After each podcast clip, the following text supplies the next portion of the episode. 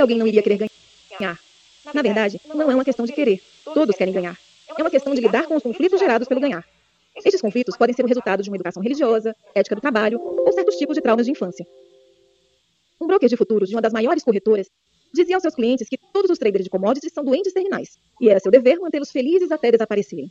Apesar de ter dito isso num tom de brincadeira, há muita verdade nessa frase. Obviamente, se perdermos mais do que ganhamos, não iremos sobreviver.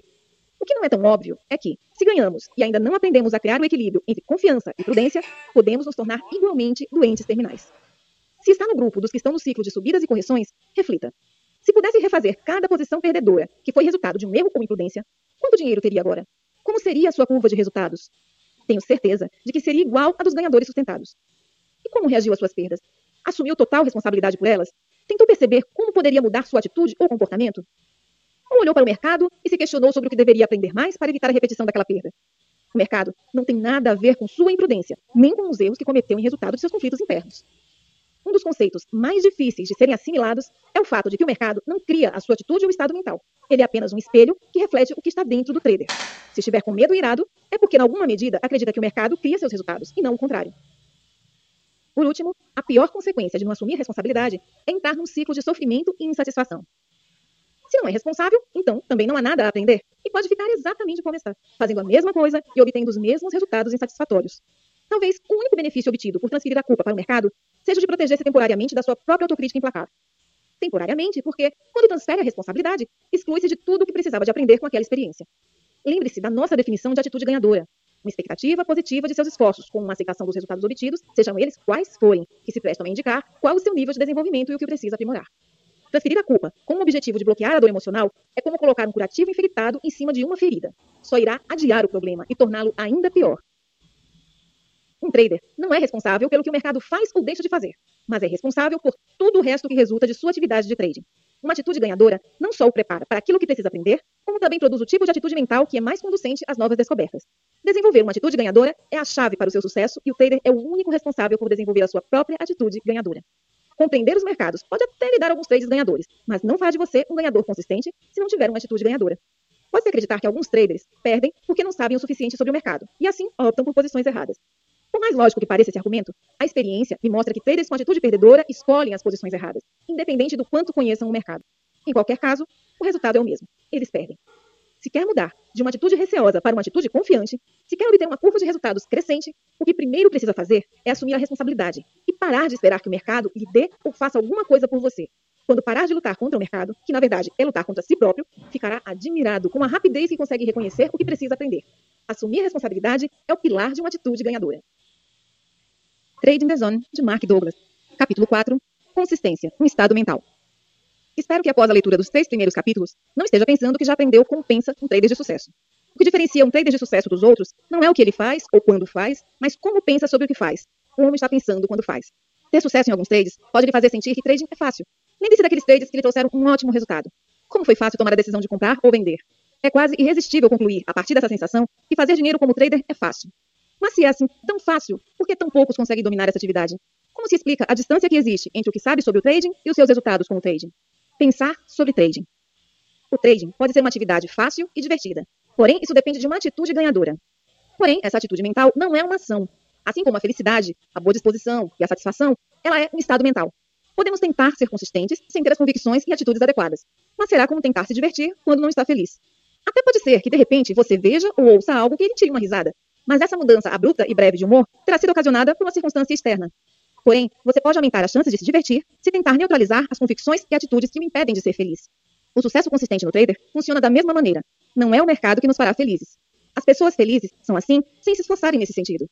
Assim também, os traders consistentemente bem-sucedidos são assim naturalmente. Isso pode parecer abstrato, mas não se tenta ser consistente, porque justamente isso o fará neutralizar a sua intenção e o aproximará mais das possibilidades de perdas. Os melhores trades que já fez foram fáceis e não exigiram esforço. Você não precisou de esforço para que eles se tornassem fáceis. Não houve luta. Você estava no fluxo de oportunidades e todo o seu conhecimento sobre o mercado estava à sua disposição, fluindo naturalmente. Tentar fazer indica a existência de luta ou resistência. Os melhores traders não procuram, mas sim esperam as oportunidades que o mercado irá lhe oferecer num determinado momento. No capítulo 3, ilustrei como nossas mentes estão programadas para evitar a dor física e emocional. Se esperamos no trading que o mercado nos dê aquilo que queremos, então quando isso não acontecer, virá a frustração e a dor. Os nossos mecanismos mentais procuram nos proteger dessa dor, bloqueando informações que nos desagradam e subconscientemente selecionamos as informações que estão de acordo com o que esperamos. Assim, nossa mente tenta manter o nosso espírito tranquilo. Porém, esse mecanismo também nos exclui do fluxo de oportunidades e entramos no âmbito do podia ter, do devia ter, do teria e do se ao menos. Depois da oportunidade perdida, todas as informações antes bloqueadas se tornam claras de forma emocionalmente dolorosa. Para ser consistente, é preciso aprender a olhar o trade de uma forma em que não está vulnerável a esses processos mentais, conscientes e subconscientes de proteção emocional. A ameaça de dor gera medo, e o medo está na origem de 95% dos erros. Tudo que tentar fazer como trader será uma luta. E essa irá parecer ser contra o mercado ou o mercado contra você. Na verdade, essa luta acontece dentro da sua mente. É você que está a lutar contra a sua própria resistência, conflitos e medos internos. E como encarar o trading sem ter medo? A resposta é: aprenda a aceitar o risco compreender verdadeiramente o risco. Além das questões sobre responsabilidades, que já discutimos, não há nada mais elementar para o sucesso e também mais mal compreendido do que a ideia de aceitar o risco.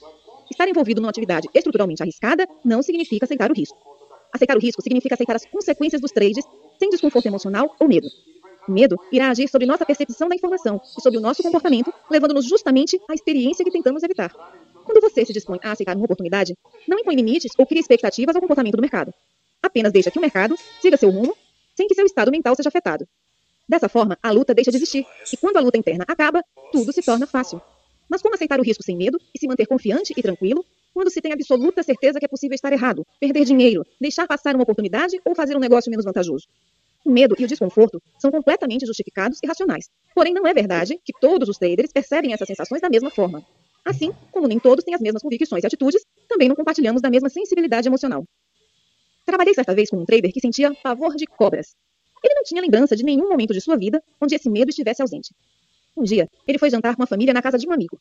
O que ele não sabia era que o filho do amigo criava uma cobra como animal de estimação. A certa altura da noite, o menino trouxe o animal para todos verem.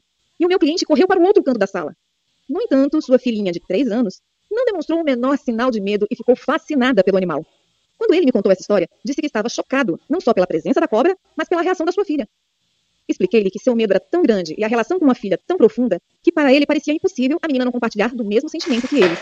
Mas como ela haveria de demonstrar medo por um animal que nunca viu, a menos que tivesse sido ensinada a ter esse medo? Tal como esse meu cliente, a maioria dos traders consideram que os melhores traders também têm os mesmos medos que eles próprios. Eles consideram que os melhores traders neutralizaram de alguma maneira os seus medos por meio de coragem, nervos de aço e autocontrole. Embora isso possa parecer fazer sentido, não é assim que funciona no mundo do trading. Precisar de coragem, nervos de aço, iria indicar um conflito interno, uma luta, e assim afastaria esse trader do fluxo e, por consequência, de seus resultados. Quando o risco é realmente aceito, não há o que temer. Portanto, não é preciso coragem. Se não estivermos em estresse, para que precisamos de nervos de aço? Ao fazer essas considerações, lembre-se de uma coisa. Muito poucas pessoas que entram no trading começam com as convicções e atitudes adequadas sobre responsabilidade e risco. A grande maioria passa pelo ciclo que descrevi do trader iniciante. Começam despreocupados, depois tornam-se assustados, e os medos vão reduzindo continuamente o seu potencial. Os poucos que quebram esse ciclo e conhecem o sucesso são os que aprendem a aceitar a responsabilidade e o risco. Na maioria das vezes, essa quebra de ciclo rumo ao sucesso não é percebida pelo trader. É por isso que muitos, muitos poucos traders de topo conseguem explicar o que os ajudou a chegarem lá, se não por meio de axiomas, como reduza suas perdas, vá com fluxo. O importante é que saiba que é sim possível pensar da mesma maneira que os profissionais e exercer o trading sem medo, embora sua experiência pessoal tente me contradizer. Alinhar o ambiente mental. Grande parte do que escrevi até o momento teve o objetivo de lhe preparar para o trabalho que começa agora, alinhar o seu ambiente mental de forma a aceitar o risco e funcionar como um trader profissional. Você aprenderá com essa estratégia de pensamento como criar uma nova relação com o mercado, dissociando o trading do erro. Quando não houver mais ameaça da dor emocional, o medo desaparecerá, bem como os erros resultados por ele. Será preciso empenho para chegar a este nível, mas ao final se surpreenderá com a simplicidade das soluções e verá que não foi tão difícil quanto parecia. O estado mental ou perspectiva se parece com um código de programa de software. Pode ter milhões de linhas, mas se um único caractere estiver fora do lugar correto, isso pode arruinar o desempenho de todo o sistema. A solução é simples, corrigir um caractere. Mas descobrir onde ele está exigirá perícia. No caso da mentalidade de trading ideal, parta do pressuposto que todos nós começamos com um código de software defeituoso. Basta um clique, um passo, e repentinamente ocorrerá o que eu chamo de momento ah, ou o momento em que se faz luz. Todos nós já tivemos essa experiência algum dia. É como se o mundo tivesse mudado de repente. Nessa hora, podemos dizer: é tão simples. Como é que eu não vi antes? Por vezes, sentimos que essa nova característica sempre fez parte de nós, só estava escondida. Depois, não acreditamos como conseguimos viver até então sem ela. Resumindo, você pode até ter consciência do que lhe falta para alcançar o sucesso consistente como trader, mas só isso não basta. Consciência não é necessariamente o mesmo que convicção. Vejamos o exemplo de meu cliente que tem medo de cobras. Ele pode estudar tudo a respeito e conseguir identificar quais as cobras não são perigosas. Mas será que esse conhecimento fará seu medo desaparecer? Não podemos partir desse pressuposto. Em seu ambiente mental, poderão coexistir lado a lado a sua consciência sobre as cobras venenosas e o seu medo de qualquer cobra. Isso significa que ele está condenado a ter pavor de cobras pelo resto da vida? Só se quiser. É uma questão de vontade. Muitos escolhem conviver com medos irracionais por não quererem ter o trabalho de ultrapassá-los. Nesse exemplo dado, a contradição é óbvia. No entanto, muitos conflitos que envolvem a responsabilidade e o risco não são tão óbvias. Mas as convicções contraditórias não são o único problema. Como estou disposto a correr riscos que os traders consideram fazer parte de seu nível funcional, quando na verdade a forma como vem o mercado parece indicar que estão fazendo tudo para evitar o risco? As convicções contraditórias e a consciência não funcional representam o código e o software defeituoso. Um código que dá à atividade de trading uma qualidade misteriosa, primeiro desafiadora e divertida, e depois desesperadora. Quando estava na universidade, no final da década de 1960, um dos meus filmes preferidos era O Presidiário, com Paul Newman. Neste filme, o personagem, Luke, era um presidiário que havia fugido da cadeia por duas vezes. O diretor da prisão e os guardas empenharam-se em não se deixarem enganar por uma terceira vez. E durante todo o tempo faziam Luke trabalhar sem parar. E quando batiam, perguntavam: Já está no seu perfeito juízo, Luke? E após muita tortura, ele acabou por dizer que sim. Mas tentou fugir mais uma vez e foi morto pelos guardas. Assim como Luke, muitos traders estão tentando, conscientemente ou não, fazer as coisas do seu jeito, batendo no mercado. Como resultado, são assassinados financeiramente e emocionalmente. Existem formas mais fáceis de obter o que se quer do mercado, mas primeiro é preciso querer estar no seu perfeito juízo. 3 in the Zone, de Mark Douglas. Capítulo 5 A Dinâmica da Percepção. Um dos principais objetivos deste livro é ensinar a eliminar a ameaça de sofrer emocionalmente com as informações do mercado. Do ponto de vista do mercado, tudo é simplesmente informação. Pode até parecer que em algum momento o mercado esteja querendo lhe magoar, mas é a sua própria estrutura mental que determina o modo como interpreta as informações vindas do mercado. Para os profissionais, nada relativo aos mercados é doloroso, portanto, não há nenhuma ameaça. E se não há ameaça, não há do que defender-se. Não há motivos para seus mecanismos de defesa, conscientes ou subconscientes, entrarem em ação. Se o que você quer é conseguir fazer trading como os profissionais, então tem que ver o mercado do modo objetivo, sem distorções. Tem que conseguir agir sem resistência ou hesitação, mas com a dose adequada de moderação e prudência para contrariar os efeitos negativos do excesso de confiança e euforia. Seu objetivo é alcançar o estado mental de trader. Para lhe ajudar a atingir esse objetivo, quero mostrar como redefinir a sua relação com as informações do mercado, de modo que deixe de as ver como ameaçadoras. Que você se mantenha concentrado nas oportunidades disponíveis, ao invés de concentrar-se no sofrimento emocional que lhes possam causar. Fazer o debug do seu software mental. Por outras palavras, queremos eliminar os erros de programação do nosso software mental para ficarmos no nosso perfeito juízo. Para isso, é preciso conhecer a natureza da energia mental e como usá-la para alterar a perspectiva a respeito do mercado. Você ficará surpreendido como pequenas mudanças podem fazer uma enorme diferença nos resultados de trading. O processo de trading começa com a percepção de uma oportunidade. Assim, para analisarmos a energia mental, temos que primeiro entender o processo de percepção. O que determina o modo como percebemos a informação ou o que sentimos em relação a ela? Como se relaciona a percepção com aquilo que experimentamos num determinado momento? Para entender a dinâmica da percepção e responder a essas questões, é preciso pensar em tudo, e quero mesmo dizer tudo, o que existe neste planeta e à sua volta como um conjunto de forças. Forças que geram informação sobre as propriedades, características e traços que as tornam únicas. Antes de continuarmos, observem que uso o verbo gerar de uma forma bem abrangente. Para ilustrar o que eu digo, olhemos para algo tão simples como uma rocha. Posso afirmar que uma rocha expressa informações sobre sua natureza e suas propriedades irão funcionar como forças sobre os nossos sentidos. Uma rocha tem uma textura, que funciona como uma força sobre o nosso sentido do tato. Ela tem uma forma e cor que atuam como uma força sobre a nossa visão. Pode até ter uma dor, que atuará sobre nosso olfato, ou ter sabor, embora eu não tenha lambido nenhuma rocha recentemente para saber. Quando nos deparamos com algo no ambiente à nossa volta que expressa suas propriedades e características, ocorre um intercâmbio de energia. A energia mental do exterior é transformada pelo nosso sistema em impulsos elétricos e depois armazenada no nosso ambiente mental interior. Então, as memórias, as características e, em última análise, as convicções que adquirimos ao longo de nossas vidas existem no nosso ambiente mental sob a forma de energia estruturada. Os pensamentos são energia. Como pensamos numa língua, os nossos pensamentos são estruturados pelas limitações e regras que regem o idioma em que pensamos. Quando exprimimos esses pensamentos em voz alta, criamos ondas sonoras, que são uma forma de energia. As ondas sonoras criadas pela interação das cordas vocais com a língua são estruturadas pelo conteúdo da mensagem. As microondas são energia. Muitas chamadas telefônicas são transmitidas por microondas, o que significa que a energia das microondas tem de ser estruturada de alguma forma que reflita a mensagem que está a transportar. O raio laser é energia. E se já viu algum espetáculo de raios laser, o que viu é pura energia a assumir uma forma que reflete os desejos criativos dos artistas. Há algo aqui verdadeiramente profundo. Se as memórias, as características e as convicções que adquirimos em resultado do nosso ambiente externo representam aquilo que aprendemos sobre esse ambiente e o modo como funciona, E se essas memórias, características e convicções existem no nosso ambiente mental como energia, e se a energia não ocupa espaço algum, então podemos dizer que temos uma capacidade de aprendizagem ilimitada. E eu estou afirmando isso. Percepção e aprendizagem. Temos que ter o cuidado de não confundirmos capacidade de armazenagem com capacidade de aprendizagem. Aprender e saber o que pode ser aprendido não é determinado pela capacidade de armazenagem.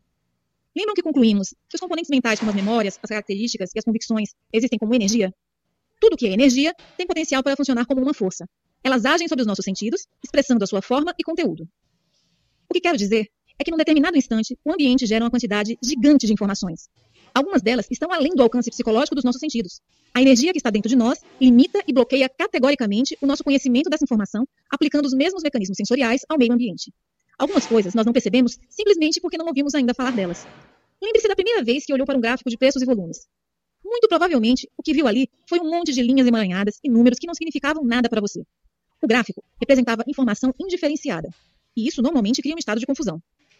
Mas, gradualmente, aprendeu a distinguir aquelas informações. Tendências, consolidações, linhas de suporte e resistência, sinais de entrada e de saída, relações entre volume e preço, só para referir alguns. Agora use a imaginação e finja que estou colocando à sua frente exatamente aquele primeiro gráfico que você viu pela primeira vez. Haveria diferença agora? É claro. Em vez de um aglomerado de linhas, iria ver tudo o que aprendeu até agora sobre aquelas linhas. Por outras palavras, iria ver todas as interpretações que aprendeu a fazer, bem como todas as oportunidades que essas interpretações representam. O gráfico é o mesmo. O que muda é a energia estruturada que está dentro de você agora. A maioria de nós estamos o tempo todo cercados de oportunidades invisíveis, implícitas nas informações a que estamos expostos. Todos nós já ouvimos aquela expressão: as pessoas veem aquilo que querem ver. Eu diria de modo um pouco diferente: as pessoas veem aquilo que aprenderam a ver. E todo o resto é invisível até aprenderem a contrariar a energia que bloqueia sua consciência do que está por aprender e descobrir. Para exemplificar, vejamos o primeiro encontro de uma criança muito jovem com um cão. Como é a primeira experiência, o ambiente mental da criança tem um passado limpo, por assim dizer, em relação a cães.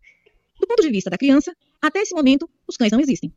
Já da perspectiva do ambiente, os cães existem e têm potencial para agir como uma força sobre os sentidos da criança e criar uma experiência. Que tipo de efeito os cães são capazes de produzir? Eles podem ser amigáveis, carinhosos, protetores, e pode ser divertido brincar com eles. Ou podem ser hostis, maus e perigosos, só para mencionar muito dos comportamentos de que os cães são capazes. Quando a criança vê um cão pela primeira vez, não há absolutamente nada em seu ambiente mental que lhe diga com o que está a lidar. Isso pode gerar curiosidade ou confusão e medo. No nosso exemplo, a curiosidade da criança entra em ação e ela precipita-se sobre o cão para aumentar a sua experiência sensorial. Mas o cão a ataca ferozmente, a ponto de ser separado à força da criança. Esse tipo de experiência infeliz não é certamente comum, mas também não é assim tão raro. Escolhia por duas razões. Primeiro, a maioria das pessoas pode identificar-se com essa experiência de algum modo, seja pela sua própria experiência direta ou através da experiência de algum conhecido. E segundo, quando analisamos a dinâmica elementar dessa experiência do ponto de vista da energia, vamos aprender: 1. Um, como as nossas mentes estão concebidas para pensar. 2. Como processam a informação. 3 como estes processos afetam o que experimentamos e, quatro, qual a nossa capacidade para reconhecer novas possibilidades. Sei que podem parecer muitos conceitos para um único exemplo, mas os princípios envolvidos aplicam-se à dinâmica subjacente a toda a aprendizagem. Como resultado de ficar traumatizada a nível físico e emocional, a criança do nosso exemplo tem agora uma memória e uma característica definida sobre o modo como os cães podem se exprimir. No entanto, o tipo de dados sensoriais na sua memória não é tão importante quanto o tipo de energia que os dados sensoriais representam. Nós temos basicamente dois tipos de energia mental: Energia com carga positiva, a que chamamos amor, confiança, felicidade, alegria, satisfação, excitação e entusiasmo, para referir algumas das formas agradáveis como nós podemos sentir. E energia com carga negativa, que representa medo, terror, insatisfação, traição, arrependimento, raiva, confusão, ansiedade, estresse e frustração, representando tudo aquilo a que normalmente se chama de dor emocional. Como a primeira experiência da criança com o cão foi intensamente dolorosa, todas as memórias dessa experiência terão energia negativa, dolorosa e desagradável. E qual será o resultado dessa energia na percepção da criança em relação a qualquer outro cão? Medo, é óbvio. Cada um de nós, num momento ou no outro, já testemunhou uma situação em que alguém sentiu medo de algo, quando, da nossa perspectiva, não havia a mais pequena razão para isso. Provavelmente pensamos que aquele medo era irracional. Mas será o medo dela menos racional do que, digamos, o seu medo ou hesitação em realizar o próximo trade quando perdeu dinheiro no seu último? Usando a mesma lógica, um trader de topo diria que o seu medo é irracional, porque a oportunidade deste momento presente não tem absolutamente nada a ver com o seu último trade. Cada trade é simplesmente uma oportunidade única, com um resultado incerto e estatisticamente independente de todos os outros trades. Percepção e risco. Como vimos, o mesmo risco pode ser percebido de modo diferente por duas pessoas distintas. Para uma, pode ser completamente irracional. Quando a criança se deparou com o cão pela primeira vez, estava cheia de curiosidade e entusiasmo. de que maneira sua mente processou a informação que a colocou imediatamente no estado de medo nas próximas vezes em que encontrou outros cães. Se o medo é um mecanismo natural de proteção, o que fez dizer à mente da criança que deveria sentir medo de outros cães? O que aconteceu com a curiosidade dela? Certamente haverá muito mais do que aprender sobre a natureza dos cães, ainda mais quando lembramos que nossas mentes têm uma capacidade de aprendizagem ilimitada. O poder da associação. Por mais complexas que possam parecer essas questões, é possível respondê-las com bastante facilidade. As nossas mentes têm uma característica estrutural inerente que nos faz associar e ligar algo que existia no ambiente externo, que seja semelhante em qualidade, características, propriedades ou traços, a algo que já existia no nosso ambiente mental interno sob a forma de memória. Em outras palavras, no exemplo da criança com medo de cães, qualquer outro cão que ela encontre mais tarde a fará sentir dor emocional. Basta que sua mente faça a ligação da memória com o que ela está vivenciando no momento. Esse processo de associação é algo que acontece de forma automática em nossas mentes. É tão involuntário quanto as batidas do coração ou os movimentos peristálticos. Vou tentar decompor esse processo causa-efeito nas suas partes mais elementares. Pode parecer um pouco abstrato, mas a compreensão desse processo é muito importante para libertar o seu potencial no sentido de se tornar um trader de sucesso consistente. Primeiro, existe energia estruturada externa à criança e energia estruturada no interior da criança. A energia exterior, dessa vez, tem uma carga positiva. O cão é amigável, brincalhão. A energia interna da criança é uma memória com carga negativa, fruto do trauma sofrido com o primeiro cão. Tanto a energia interna como a externa têm potencial para se manifestarem através dos sentidos da criança. A energia externa pode funcionar de forma agradável para a criança. Mas lembre-se, este tipo de informação, de um cão carinhoso, amoroso, são características que a criança ainda não experimentou. Tal qual o exemplo do gráfico de preços que apresentei anteriormente, criança não conseguirá perceber aquilo que ainda não aprendeu. A energia interna também tem potencial e está só à espera para se manifestar. E se isso acontecer, a criança se sentirá ameaçada, com medo e talvez até mesmo terror. Apresentado dessa maneira, pode-se dar a entender que a criança tem a opção de escolha entre experimentar diversão ou experimentar medo. Mas não é assim que funciona. Como disse anteriormente, nossas mentes estão programadas para associarem e ligarem automática e instantaneamente informações que tenham características, propriedades e traços semelhantes. O que nesse momento está no exterior da criança tem o mesmo aspecto e emite sons parecidos com o que está na sua mente, se essa semelhança for suficientemente grande, a ligação ocorrerá, e a energia com carga negativa que está na criança será libertada por todo o seu corpo. O que acontece em seguida é o que os psicólogos chamam de projeção. Vou referir-me a isto apenas como uma outra associação instantânea, que faz com que a realidade da situação do ponto de vista da criança pareça ser uma verdade absoluta e inquestionável. Embora o comportamento do segundo cão seja absolutamente diferente do primeiro, na mente da criança, esse e o primeiro são um só. Assim, em vez de olhar para este novo encontro como uma oportunidade para experimentar algo novo, ela perceberá algo agressivo e perigoso. De fato, que indicação a criança poderia ter de que a sua experiência com cães não é absoluta e inquestionável? E da nossa perspectiva? Não. No entanto, do ponto de vista da criança, como poderia ser outra coisa se não a verdade absoluta? Que alternativas teve? Primeiro, não pode vislumbrar alternativas sobre as quais nada aprendeu. E é extremamente difícil aprendermos algo novo se estivermos com medo, porque, como já sabemos, o medo é uma forma de energia muito debilitadora. Faz-nos retroceder, ficar à defesa, fugir e estreitar a nossa atenção. Tudo isso dificulta muito, se é que não impossibilita, abrir a nossa mente para aprender. Segundo, para a criança, o cão é a origem da sua dor emocional. E, de certa forma, isso é verdade. Então, não faz a menor diferença o modo como o cão se comporte ou que alguém possa dizer para tentar convencê-la que aquele cão é bonzinho, porque a criança irá sempre interpretar a informação que o cão gera de si próprio de um ponto de vista negativo. Ela não tem a mais leve noção de que sua experiência de dor emocional, medo, terror é totalmente autogerada. Se esse processo é possível para uma criança, Será também possível os traders autogerarem as suas experiências de medo e dor emocional quando interagem com sinais do mercado e estarem perfeitamente convencidos de que estão completamente justificados pelas circunstâncias? A dinâmica psicológica básica funciona exatamente da mesma maneira. O objetivo do trader é basicamente detectar as oportunidades disponíveis, não as ameaças. Para isso, ele tem que compreender muito claramente qual a origem da ameaça. Não o mercado. O mercado gera sinais neutros, ao mesmo tempo que oferece inúmeras oportunidades para agir. Se o que percebe num determinado momento lhe faz sentir medo, coloque essa questão a si mesmo. Será a informação estruturalmente ameaçadora ou estarei a experimentar o efeito do meu próprio estado de espírito refletido de novo em mim, como no exemplo dado? Sei que é uma ideia complexa, por isso darei outro exemplo. Imagine um cenário em que você perdeu dinheiro nos seus dois ou três últimos trades. Você está analisando o mercado e parece surgir uma oportunidade. Ao invés de executar imediatamente o trade, você hesita. Parece muito, muito arriscado. E a partir daí você passa a reunir informações para justificar a sua não entrada. Provavelmente são informações que você jamais usaria e que nem fazem parte da sua metodologia de trade.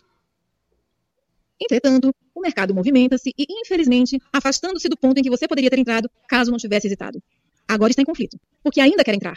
A consciência de deixar passar um trade ganhador é difícil. Só que ao mesmo tempo que o mercado se afasta do ponto de entrada, aumenta o risco de entrar. Você não quer perder a oportunidade, mas também não quer hesitar. No final, não faz nada, porque o conflito paralisou-o. Se este cenário lhe pareceu familiar, quero que se interrogue no momento em que hesitou. Estava a ler os sinais do mercado ou estava refém dos seus pensamentos, que por sua vez estavam a ser refletidos de volta para si numa espécie de ricochete? O mercado lhe deu um sinal, uma oportunidade de ganhar dinheiro, mas não o fez. Pensemos agora num outro cenário. Imagine que ganhou dinheiro nos seus dois ou três últimos trades. Você teria interpretado aquele próximo sinal do mercado da mesma forma? Teria percebido como uma oportunidade de ganhar mais dinheiro? Teria hesitado em realizar aquele trade? É muito improvável. Se for como a maioria dos traders, estaria até aumentando a sua exposição mais do que o normal. Em ambas as situações, o mercado gerou um mesmo sinal. O que mudou foi o seu estado de espírito, negativo ou positivo. Se conseguir aceitar o fato de que o mercado não gera sinais com carga positiva ou negativa, então a única forma de a informação assumir uma carga positiva ou negativa é dentro de sua mente e depende da forma como a informação é processada. As nossas mentes associam constantemente a informação que nos chega do exterior com aquilo que já sabemos, fazendo com que pareça que as circunstâncias externas e a nossa memória, características ou convicções a que essas circunstâncias estão associadas sejam exatamente as mesmas. É isso que fez o primeiro trader, após uma sequência de perdas, sentir-se ameaçado pelo sinal dado pelo mercado, fazendo com que lhe parecesse excessivamente arriscado. Da mesma maneira, o segundo trader, vindo de uma sequência de ganhos, criou um estado de espírito positivo, fazendo-lhe perceber o sinal dado pelo mercado como uma oportunidade de risco menor. E isto explica a tentação de se comprometer em excesso. No capítulo 1, referi que muitos dos padrões mentais que fazem com que os traders percam dinheiro e cometam erros são tão evidentes e estão tão profundamente enraizados que dificilmente perceberíamos que a razão por que não somos consistentemente bem-sucedidos é a forma como pensamos. Compreender, ganhar consciência, estar alerta e aprender como contornar a propensão natural da mente para fazer associações é um grande passo para conseguir essa consistência. Desenvolver e manter um estado mental que interprete o fluxo de oportunidade do mercado como ausente de risco, de excesso de confiança, irá exigir controle consciente do processo de associação mental.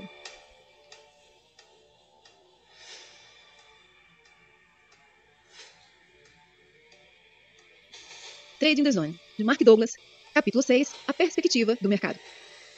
De um modo geral, a percepção do risco por parte de um trader depende do resultado dos seus dois ou três trades mais recentes, embora os traders mais experientes não sofram um efeito deprimente ou eufórico dos seus resultados mais recentes. Assim, a sua percepção do risco de uma qualquer situação de trading não é afetada por essa variável pessoal e psicológica. Há aqui uma distância psicológica enorme, que pode levá-lo a acreditar que os melhores traders têm qualidades estruturais nas suas mentes que contribuem para essa distância, mas posso assegurar-lhe que tal não é verdade. Todos os traders com quem trabalhei ao longo dos últimos 18 anos tiveram que aprender a treinar a sua mente para se focarem no fluxo de oportunidades do momento presente. Este é um problema universal e tem a ver com a forma como as nossas mentes estão programadas e com a nossa educação, significando isto que este é um problema geral. Há outros fatores que se relacionam, como a autoestima, que também podem funcionar como obstáculo ao nosso sucesso consistente. Mas o que vamos agora discutir é o elemento mais importante e elementar do seu sucesso como trader. O princípio da incerteza. Se existe alguma espécie de segredo sobre a natureza do trading, aqui está, para ser verdadeiramente hábil, um trader tem de 1. Um, negociar sem medo ou com excesso de confiança. 2. Perceber o que o mercado está a oferecer da sua perspectiva. 3. Manter-se totalmente focado no fluxo de oportunidades do momento presente. E 4. Entrar espontaneamente num estado mental que lhe transmita a convicção inabalável de obter um resultado incerto, embora com vantagem para si. Os melhores traders evoluíram até o ponto em que acreditam, indubitavelmente e sem conflito, que tudo pode acontecer. Eles não desconfiam apenas que tudo pode acontecer ou falam dessa ideia sem convicção. A sua convicção na incerteza é tão poderosa que, na realidade, impede as suas mentes de associarem a situação e as circunstâncias do momento presente com os resultados dos seus trades mais recentes. Ao impedirem essa associação, conseguem manter as suas mentes livres de expectativas irrealistas ou rígidas sobre o modo como o mercado se irá comportar. Em vez de gerar o tipo de expectativas irrealistas, que resultam na maior parte das vezes em dor emocional e financeira, aprenderam a ficar receptivos, a aproveitar todas as oportunidades que o mercado lhes oferece num determinado momento. Ficar receptivo é um estado em que aceitamos que os sinais que recebemos representam apenas uma parte da realidade. As nossas mentes não percepcionam automaticamente todas as oportunidades que se apresentam num dado momento. A explicação da criança e do cão do capítulo 5 é um exemplo perfeito do modo como as nossas versões pessoais da verdade se refletem novamente em nós. Essa situação está sempre a acontecer no trading. Não conseguimos perceber a hipótese de o mercado se mover numa direção oposta à nossa posição se, por exemplo, estivermos a operar com base no medo de estarmos errados. O medo de admitir que estamos errados faz com que atribuamos uma excessiva importância à informação que nos diz que estamos certos. Isso acontece mesmo havendo mais sinais que indicam que o mercado definiu de fato uma tendência na direção oposta à nossa posição. Um mercado tendente é uma característica de comportamento do mercado, mas essa distinção pode facilmente tornar-se invisível se estivermos a operar com base no medo. A tendência e a oportunidade para abrir uma posição na direção certa só se tornam evidentes depois de sairmos da posição. Além disso, há oportunidades que são invisíveis para nós, porque não aprendemos a distingui-las. Lembre-se de nossa discussão no capítulo 5 sobre o primeiro gráfico de preços para o qual olhou. Aquilo que ainda não aprendemos é para nós invisível e permanece invisível até as nossas mentes estarem abertas a um intercâmbio de energia.